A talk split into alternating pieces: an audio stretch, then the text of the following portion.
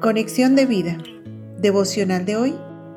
Nuestro testimonio debe ser público, no encubierto. Dispongamos nuestro corazón para la oración inicial. Señor Jesucristo, gracias por tu palabra, que es la luz que alumbra mi vida y me enseña cómo andar en este mundo. Quiero que reveles la condición de mi corazón, que me muestres qué debo cambiar ¿Qué tengo que corregir para poder ser testimonio de tu luz, de tu amor y brillar en la vida de las personas que me rodean? Amén. Ahora leamos la palabra de Dios. Lucas capítulo 8 versículos 16 al 17. Nadie que enciende una luz la cubre con una vasija ni la pone debajo de la cama, sino que la pone en un candelero para que los que entran vean la luz, porque nada hay oculto que no haya de ser manifestado, ni escondido que no haya de ser conocido y de salir a la luz. La reflexión de hoy nos dice, este pasaje habla del carácter visible de la vida cristiana. ¿Ven las otras personas nuestra fe o la ocultamos para que nadie se dé cuenta que somos diferentes? Aunque nos resulte difícil confesar que pertenecemos y le servimos a Cristo, no debemos considerar hablar de Él como un deber, sino como un privilegio, y nunca debemos avergonzarnos de ser cristianos.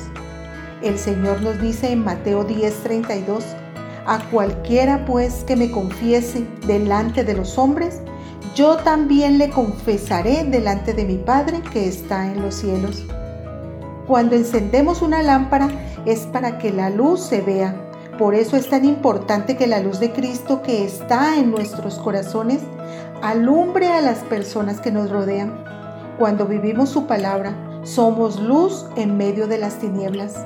La luz viene a nuestra vida por las enseñanzas de Cristo que han sido sembradas en nuestro interior y que deben salir para ser conocidas entendidas y expresadas claramente a través de nuestro testimonio.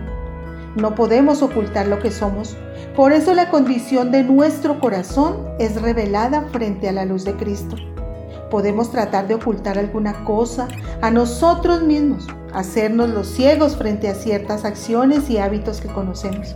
A veces podemos tratar de ocultarle cosas a los demás para que no vean lo que somos o hacemos pero la palabra es clara cuando nos dice que no hay nada oculto que no haya de ser manifestado.